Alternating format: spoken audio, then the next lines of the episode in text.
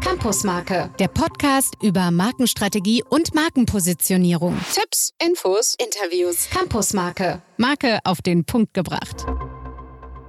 Herzlich willkommen auf unserem Campus Marke Podcast. Heute zu einer weiteren Episode. Um was geht's heute? Heute geht es um klein- und mittelständische Unternehmen, abgekürzt KMUs.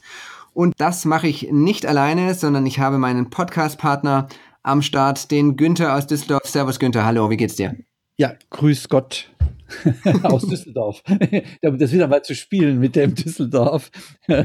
Und wir sind ja nicht alleine. Wir haben ja noch einen richtig tollen Gast. Wir haben den Arno in der Leitung. Grüß dich, Arno. Hallo, grüß euch. Schöne Grüße aus Oberösterreich. Ich freue mich, dass ich dabei sein kann. Da siehst du, wir hätten jetzt wieder gesagt, schöne Grüße nach Österreich, aber Oberösterreich, das sollten wir festhalten. Danke, Arno. Grüß dich.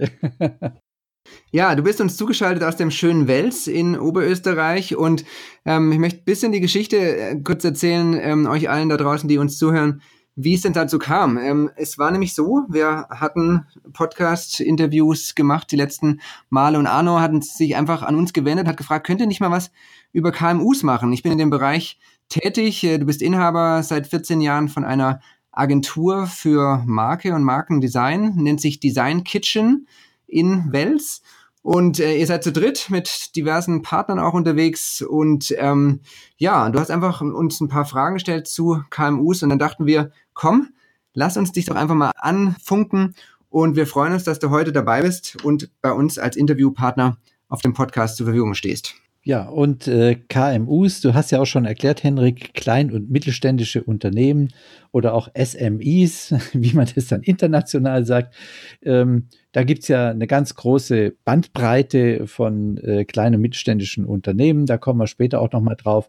Und was wir beeindruckend fanden, ist, als wir so Kontakt hatten mit Arno, was deine Erfahrungen, Arno, so sind im Umgang mit kleinen und mittelständischen Unternehmen.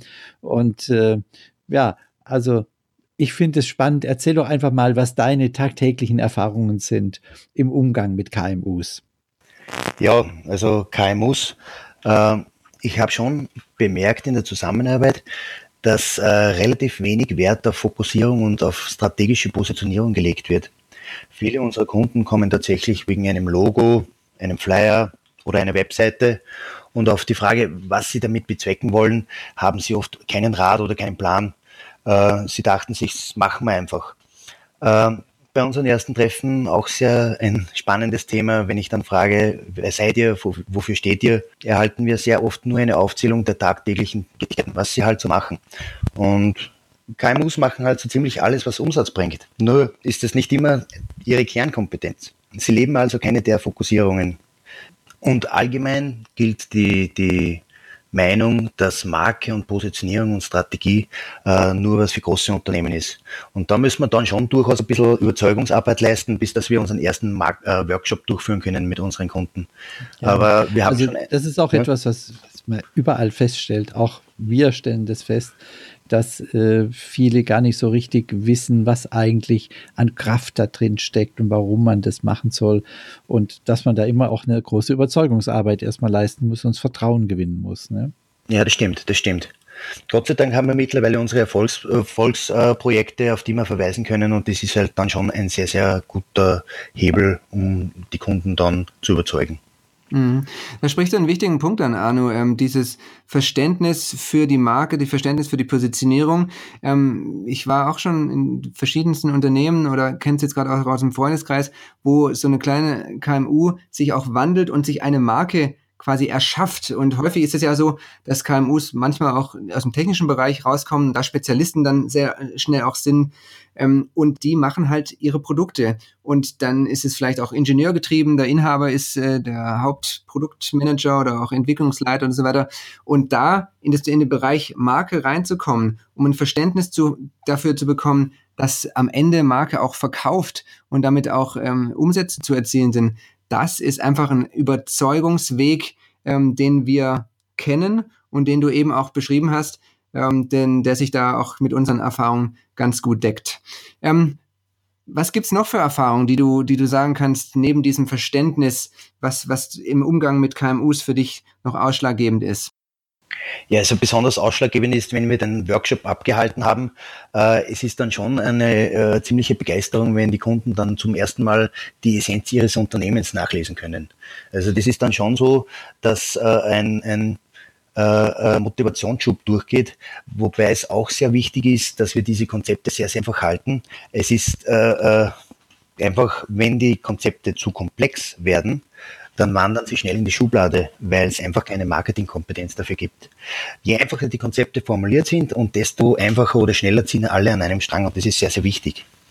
Also was du gerade sagst, äh, stellen wir auch fest, wenn man solche Markenentwicklungen macht, was das für eine Wirkung nach innen hat wie das zu einer Motivation führt, wie das zu Strukturen führt. Und äh, das finde ich auch immer unheimlich begeisternd, auch welche Emotionen dann äh, zwischenmenschlich da passiert, was für eine Vertrauensbasis man da hat. Ne? Ja, schon, ja, schon. Äh, zu Beginn, man muss sich ja auch bei KMUs äh, das Vertrauen wirklich hart erarbeiten. Aber wenn wir das wirklich geschafft haben, dann geht man äh, praktisch äh, Kunde und, und Agentur durch dick und dünn. Wir sind dann quasi die, die Friendly Advisors und gehen gemeinsam den Weg mit den Kunden. Mhm. Und äh, was wir natürlich auch immer wieder bemerkt haben, KMUs äh, neigen schon immer wieder dazu, immer wieder die alten Wege zu begehen. Und da sind halt wir dann da und die aufzeigen, äh, schneller Umsatz ja. ist halt kontraproduktiv und es ist viel, viel besser, den langfristigen Weg zur Marke zu gehen, als Investition in den Firmenerfolg. Ja. ja. Wobei genau dieses Markenbild, die Markenvorstellung, ich glaube, da muss man immer sehr, relativ viel investieren, damit ein Empfinden und ein Gefühl dafür entsteht, was hat man denn davon? Ja, äh, Kunden wollen an und für sich sehr, sehr schnell Erfolg sehen. Äh, aber wir müssen schon etwas Mut einfordern, aber auch äh, das Durchhalten, dass es sich bezahlt macht, wenn man da wirklich einige Jahre darin investiert. Und äh, wir hatten ein sehr, sehr spannendes Beispiel. Wir hatten einen tollen Kunden, oder wir haben einen Kunden, Mut und ein volles Programm. Ja, ihr habt es eben gemerkt, wir haben so ein bisschen technisches Knacken hier mal drin. Das ist halt, wenn man live aufnimmt gemeinsam und an drei Standorten, dann kommt es mal. Müsst ihr einfach verzeihen, dafür ist es authentisch. Ähm, Arno, wir sind zurück ähm, im Interview mit dir. Du hast gerade äh, davon erzählt, was so deine ähm, Erlebnisse und Erfahrungen mit den KMUs sind. Setz doch da nochmal an. Ja, also ähm, was mir irrsinnig gefällt bei der Arbeit mit KMUs ist, das sind die kurzen Wege die, und die einfachen Entscheidungen äh, und ganz wichtig für mich der lockere Umgang. Äh, in den Anfangsjahren war es mir sehr, sehr wichtig, große Kunden zu haben. Und nach einigen Jahren haben wir dann auch tatsächlich das Glück gehabt, einige Projekte übergeben zu bekommen. Wir haben aber dann schnell gemerkt, dass äh, die Entscheidungsstrukturen nicht wirklich zu uns passen. Sie sind sehr, sehr langsam und äh, auch kleine Entscheidungen brauchen wirklich Zeit. Und äh, wir sind dann zu dem Schluss gekommen, dass diese Kommunikationsprozesse etwas zu mühsam für uns sind. Und bei der Arbeit mit den KMUs haben wir einfach festgestellt, dass die Prozesse irrsinnig direkt sind, äh, dadurch auch irrsinnig effizient und äh, bei der Zusammenarbeit kommt man irrsinnig nah an die Seele des Unternehmens. Und was gibt Schöneres, wenn man zum Beispiel mit der Gründerfamilie äh, in, in der Stube mit dem Kachelofen zusammensitzt und die Zukunft äh, des Unternehmens äh, äh aus, auswaldobert. Ist doch ein Hit. Ja. Du hast gerade einen unheimlich schönen Satz gesagt. Man kommt nah an die Seele des Unternehmens. Das ist großartig, dieser Satz. Und da liegt auch die ganze Emotion drin, die man, wenn man mit solchen Unternehmen arbeitet und das Vertrauen hat, dann ja. auch zurückkriegt. Das stimmt. Ich vermute mal, wenn, du hast ja eben berichtet, dass die Unternehmen von, vom Logo angefangen kommen und ihr dann die richtigen Fragen stellt und dann wird die ganze Welt aufgemacht der Marke. Ähm, was ist denn deine Erfahrung, wie das denn dann weitergeht? Also wenn man mal so quasi den, den Geschmack an der Marke gefunden habt, wie, wie haltet ihr den Kontakt dann zu, mit euren Kunden dann vielleicht über, über mehrere Projekte oder über Jahre hinweg? Ähm, hast, kannst du da uns davon was berichten, was da besonders förderlich ist? Äh, naja, es ist dann schon so, dass zum Beispiel, wenn sich der Erfolg einstellt, äh, wenn, wenn die Kunden zu Beginn des Projektes wirklich mutig sind und dann auch Durchhaltevermögen haben und irgendwann stellt sich dann äh, der Erfolg ein. Und das ist halt dann schon auch sehr überraschend für den Kunden an sich, dass er merkt, dass diese Investition in die Marke und ins Unternehmen, dass es das vollbringt, das ist sowieso der, der Leim der Kundenbindung, äh, weil sie wissen einfach, die Ratschläge, die Tipps, was wir geben, beziehungsweise die Workshops, das hat sich alles ausgezahlt und äh, dann bleibt die Zusammenarbeit automatisch bestehen. Also der Erfolg ist halt dann wirklich Teil der Kundenbindung. Äh, was mir persönlich sehr, sehr wichtig ist, äh, mit vielen unserer Kunden sind wir nicht nur, das sind nicht nur Kunden, das sind richtige Partner von uns geworden und viele auch Freunde. Das sind einfach sehr, sehr nette Treffen. Und es macht auch irrsinnig Spaß, dann neue Projekte anzugehen, zu besprechen. Man merkt den Feuereifer und äh, ja, es ist auch eine Investition in, in, in die Partnerschaft. Ja, also den Bogen, den du jetzt so geschlagen hast, von was gibt es halt für Besonderheiten, wo ist auch das Defizit, wo muss man Aufklärung betreiben, bis hin zu dieser Emotion, das ist eigentlich so dieses ganze Spektrum. Und ähm, bevor wir dich jetzt verabschieden hier auf dem Campus Marke, ich äh, zeige vielleicht mal kurz auf, Hendrik, was wir an drei Themen jetzt nochmal ein ähm, bisschen bearbeiten. Das ist einmal diese geringe Bereitschaft, die einerseits besteht, Investitionen in die Positionierung zu machen, was du Arno ja auch äh, gesagt hast. Das hängt für mich zusammen mit dem zweiten Thema, was wir nachher gleich nochmal bearbeiten. Das ist dieses mangelnde Bewusstsein für die Effizienz, die da drin liegt. Also das Effizienzprinzip Marke eigentlich, äh, was Positionierung, Positionierungsinhalte bedeuten. Und der dritte Aspekt ist, und da wollen wir speziell auch nochmal drauf eingehen, das begegnet einem immer wieder, dieses Ausloben von unspezifischen Qualitätsansprüchen. Bei euch in Österreich, da ja. fällt eins weg, Made in Germany, das wird in Deutschland immer gerne genommen als Positionierung, ist natürlich keine Positionierung. Äh, aber was auch bei euch in Österreich gilt, ist, na, man machen's Qualität. Ne? Und so ist es auch bei uns in Deutschland, ob das jetzt schwäbische ähm, äh, Hidden Champions sind oder wie auch immer, die es auf ihre Sprache sagen. Aber dann das reicht eben nicht aus. Qualität ist keine Positionierung. Da gehen wir jetzt nachher gleich nochmal drauf ein, Henrik. Und äh, vielen Dank, Arno. Das war ja, wirklich toll, dass du da warst und was du so an auch emotionalem gesagt hast. Das ist wirklich toll und beeindruckend. Ähm, Arno, letzte Frage von mir. Ähm, noch kurz, wenn jemand jetzt dich hier hört und sagt, du bist mir sympathisch, das, was ihr macht, ähm, kann ich genau für mein Unternehmen auch brauchen. Wo kann man dich erreichen? Welche ähm, Webseiten, welche Social-Media-Kanäle, ähm, wo kann man dich kontaktieren? Ja, am besten mal reinschauen unter www.designkitchen.at und dann wird sich alles von, von selbst ergeben alles weitere kommt dann. Super. Wer da jetzt Lust bekommen hat, äh, mit Arno in Kontakt zu treten, gerne designkitchen.at. Dann ganz herzlichen Dank, dass du Teil des Podcasts warst heute. Okay, gerne. Vierte, schönen Tag. Ciao. Günther, du hast schon erwähnt, ähm, kurz vor der Verabschiedung von Arno, worauf wir jetzt noch ein bisschen drauf eingehen wollen, im Speziellen, wenn es um die Positionierung von KMUs geht.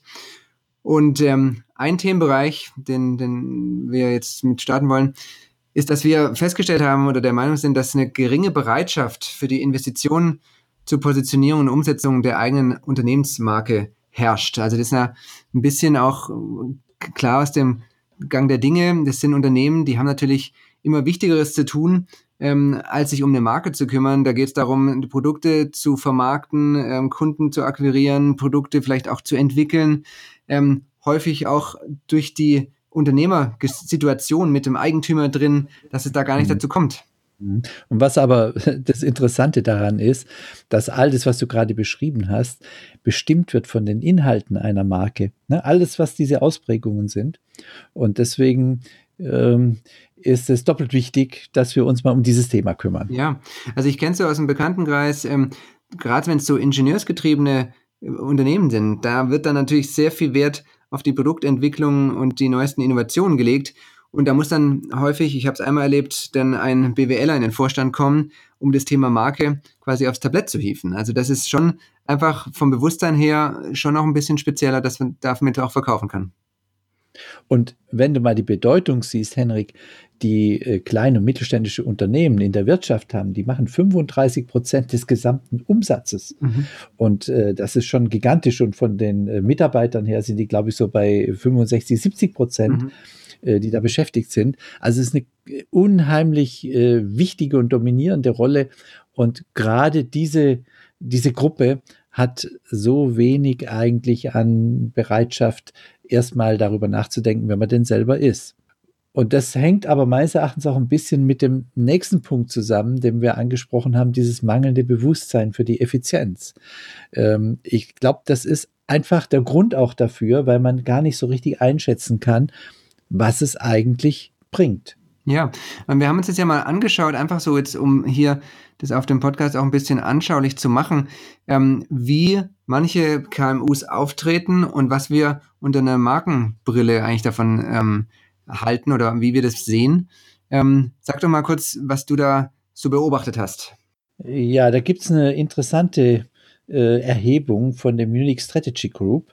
Äh, und die haben mal so die erfolgreichsten KMUs äh, dargestellt. Wir haben das jetzt nur mal auf die ersten zehn äh, da eingelassen. Das sind alles Unternehmen, die kennt man gar nicht so vordergründig. Aber es ist ja für Unternehmen und für Marken generell wichtig, das auf den Punkt zu bringen, was deren Mehrwert ausmacht. Und vor dem Hintergrund mal analysiert, was denn so die ersten zehn da besetzen. Da sind zwei Unternehmen dabei, die haben überhaupt keine Anspruchsposition. Die besetzen keinen Anspruch. Die sagen nur, wir sind da. Ja, interessant. Das ist eine vergebene Chance eigentlich ein bisschen, ne? Ja, absolut, aber nicht nur ein bisschen. Und äh, zum Beispiel, was wir ja eher kennen, ist dieses Flyer-Alarm, machen ja auch viel Bandenwerbung in Stadien und so. Oder auch so Backhoff Automation. Backhoff ist ein gigantisch großer und erfolgreicher Spieler, aber es wird nicht besetzt. Dann haben wir mal fünf Unternehmen, die beschreiben lediglich eine Kompetenz. Und das ist natürlich viel zu wenig, nur die Kompetenz zu beschreiben. Also das sind dann solche Aussagen wie einzigartige Qualität Made in Germany, da komme ich gleich nachher nochmal drauf, oder äh, Ihr Partner für Innovation im öffentlichen Nahverkehr. Und der nächste sagt dann, alles in dieser Top 10, Ihr Partner für das Diagnostiklabor, also man sieht, Partner sind gerne äh, auch begehrt, ne? oder äh, solche Themen wie, wir machen smarter Packaging. Das ist natürlich keine Positionierung. Da ist Smart, ist da ein bisschen drin, aber ist ja keine Positionierung. Zwei Unternehmen, die haben Ansätze, die so einen Anspruchsclaim mit beinhalten. Also so ein bisschen zumindest, so Technology to Perfection. Aha, da ist ein Anspruch mit drin, aber man merkt schon, so richtig auf den Punkt ist es auch nicht. Oder Innovation, Leidenschaft, Technik. Mein Credo ist ja immer, wenn ich so eine Aufzählung brauche mit drei Begriffen, dann bin ich nicht weit genug gegangen, um mich wirklich zu positionieren. Und einer unter diesen zehn ist, das ist ein äh, Unternehmen, was Medizintechnik herstellt, die sagen dann, wir helfen zu heilen. Da liegt ja schon ein Anspruch mal mit drin, der auch sehr groß sein kann. Aber es ist ja schon interessant, von zehn der Top-Rankings gibt es nur einen, der anspruchsweise auch mal mhm. sich positioniert. Und du hast ja auch eine Beobachtung gemacht zum Thema Qualität. Also KMUs, gerade so im, im, deutschen Raum, stehen ja auch für technische ja. Themen. Qualität, was gibt es denn da für eine Beobachtung? Ja, das ist ja auch ein Phänomen, was einem immer wieder begegnet. Und das ist in dem Fall das Unternehmen Mobotix mit dieser einzigartige Qualität Made in Germany. Da haben sie zwei Dinge zusammengepackt, die beide keine Positionierung sind. Die einzigartige Qualität ist erstmal Voraussetzung, dass man am Markt überhaupt teilnehmen darf. Und wenn ich sage Made in Germany, da schwingt zwar, wir wissen das, viel mit, gerade wenn es um Technologie geht, aber das ist im Prinzip nur eine Definition, wo ich herkomme. Und das ist keine Positionierung. Das kann mal ein Add-on sein, etwas dazu, aber das kann nicht der Anspruch sein von einem mhm. Unternehmen. Ja, wenn wir jetzt so ein paar Beispiele gehört haben, wo wir denken, das ist vergebene Chance, dann lass uns doch aber auch mal auf den Punkt kommen, wie kann man das denn jetzt als KMU besonders denn zu so einer Positionierung kommen? Was sind denn da deine, deine Schritte und Wege dahin? Also ganz generell, man muss es strukturiert machen, sonst verliert man sich auf diesem äh, Weg, auf, in so einem Prozess. Und das Vorgehen ist eigentlich so, machen wir das jetzt als Institut, das kann jeder für sich machen, wie er das möchte. Das strukturierte Vorgehen, wir starten im Prinzip mit einem Markenassessment. Assessment heißt, da sind die wesentlichen Leute am Tisch und es wird geführt von außen die ganzen Themen diskutiert, die relevant sind, die mit der Identität, mit der Leistung und so zusammenhängen. Das geht sehr tief. Das ist der erste Schritt. Dann steigt man tief ein und dann beginnt die Phase der Verdichtung. Wir kommen dann dazu, Kraftfelder der Marke zu definieren, also auch als Vorgehen. Macht es so, dass ihr aus den Breite der, der, äh, der Inhalte dazu kommt, es anzufangen zu verdichten. Wie er das nennt, ist egal. Wir nennen es mal Kraftfelder der Marke. Und was ist da wieder positionierungsrelevant drin, das rauszuarbeiten? Und in den dritten Schritt kommen wir dann dazu, das total zu verdichten, zusammenzuführen auf das, was der Inhalt ist für die Positionierung in einer Markenanspruchspyramide. Und da definiert man die Persönlichkeit, man definiert die Werte, man definiert, was ist das Portfolio und mit welcher Haltung, mit welchem Anspruch das Portfolio vermarktet wird. Das definiert man über die Kompetenz. Aus der Kompetenz leitet man den Anspruch ab und aus dem Anspruch leitet man den Nutzen ab, für den eine Marke steht. Und wenn man das gemacht hat, dann ist man ein ganzes Stück weiter und dann ist man nicht mehr so unspezifisch wie unsere zehn Beispiele, die wir gerade hatten. Und nicht nur, dass man dann dadurch äh, sehr viel spezifischer wird durch so einen Prozess, sondern das war ja auch, was Arno vorhin erwähnte, das gibt den Unternehmen ja auch eine ganz starke innere, eigene Kraft, ähm, dass die dann wissen, für was sie stehen, dass sie damit ganz anders auftreten können. Das sind ja auch immer wieder Beobachtungen, die wir tagtäglich dann auch machen. Das ist unser Thema. Markeninhalte sind Führungsinstrument zur Entwicklung von Unternehmen. Soweit geht es dann. Günther, wir kommen langsam zum Ende des, der heutigen Podcast-Episode. Lass uns doch nochmal kurz und knackig auf den Punkt kommen, was wir heute mitnehmen aus dem heutigen Podcast. Also, was wir aus meiner Sicht mitnehmen, ist einmal, dass die Bereitschaft da sein muss, sich wirklich mit sich selbst zu beschäftigen. Nicht immer andere Dinge vorzugeben und sagen, das machen wir erstmal das, sondern wirklich die Bereitschaft, sich mit sich selbst zu beschäftigen und da auch ein, ein Bewusstsein dafür zu entwickeln und zu haben, dass das höchste Effizienz ist. Marke, Fokussierung ist die höchste Effizienz und niemals hingehen und sagen, aber wir machen gute Qualität, Punkt. Oder wir kommen aus Deutschland, Made in Germany. Das ist keine Positionierung, das reicht hinten und vorne nicht aus, um es mal locker zu sagen. Danke dir.